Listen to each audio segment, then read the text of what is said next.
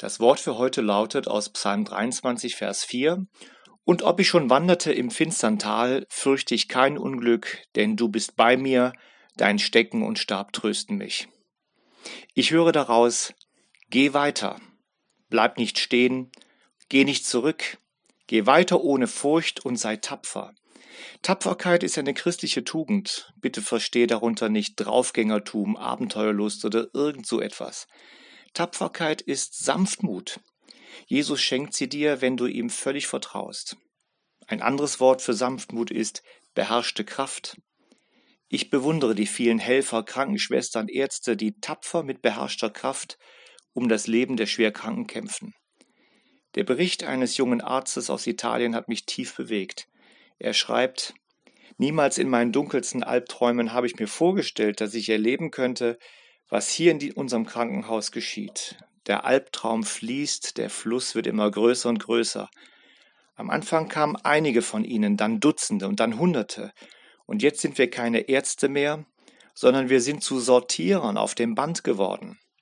Und wir entscheiden, wer leben und wer zum Sterben nach Hause geschickt werden soll. Bis vor zwei Wochen waren meine Kollegen und ich Atheisten. Das war normal, weil wir Ärzte sind und gelernt haben, dass die Wissenschaft die Gegenwart Gottes ausschließt. Ich habe immer über den Kirchgang meiner Eltern gelacht. Vor neun Tagen kam ein 75 Jahre alter Pastor zu uns, ein freundlicher Mann. Er hatte ernsthafte Atembeschwerden, aber er hatte eine Bibel bei sich. Und wir waren beeindruckt, dass er sie den Sterbenden vorlas und ihre Hände hielt. Jetzt müssen wir zugeben, wir als Menschen sind an unsere Grenzen gestoßen. Mehr können wir nicht tun. Und jeden Tag sterben mehr und mehr Menschen. Wir sind erschöpft, haben zwei Kollegen, die gestorben sind, andere sind infiziert worden. Wir haben erkannt, dass dort, wo das, was der Mensch tun kann, endet, wir Gott brauchen. Und wir haben begonnen, ihn um Hilfe zu bitten, wenn wir ein paar Minuten Zeit haben.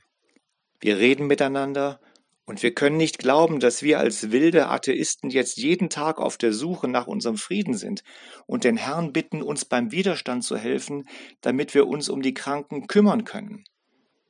Gestern starb der Pastor, der bis heute, obwohl wir hier in drei Wochen mehr als 120 Tote hatten und wir alle erschöpft, zerstört waren, es geschafft hatte, uns trotz seines Zustandes und unserer Schwierigkeiten einen Frieden zu bringen, den wir nicht mehr zu finden hofften. Er ist zum Herrn gegangen und bald werden auch wir ihm folgen, wenn er so weitermacht. Ich war seit sechs Tagen nicht zu Hause. Ich weiß nicht, wann ich zuletzt gegessen habe. Aber ich möchte meinen letzten Atemzug der Hilfe für andere widmen. Ich bin glücklich, zu Gott zurückgekehrt zu sein, während ich vom Leid und Tod umgeben bin. Soweit dieser Arzt. Ich möchte euch mit seinem Beispiel Mut machen. Vertraut euer Leben Jesus an, geht tapfer euren Weg, dann werdet ihr erfahren, es stimmt. Meine Furcht löst sich auf wie Nebel im ersten Sonnenstrahl. Jesus, der gute Hirte, geht mit mir. Sein Stecken und Stab trösten mich, das heißt Gottes Kraft, die dir der Glaube schenkt, verteidigt dich gegen Gefahren von außen und Verzweiflung von innen. Gottes Geist der Liebe und Besonnenheit räumt die Hindernisse aus deinem Weg und treibt dich voran heraus aus dem dunklen Tal zum Licht. Die Zeit nach Corona wird eine andere sein. Ich bin überzeugt, dass viele ähnlich geprägt werden wie dieser Arzt. Und ob ich schon wanderte im finstern Tal, fürchte ich kein Unglück, denn du bist bei mir, dein Stecken und Stab trösten mich. Amen. Ich bin Joachim Grubert, evangelischer Pfarrer in den Dörfern von Weidenhausen bis Niederwetz.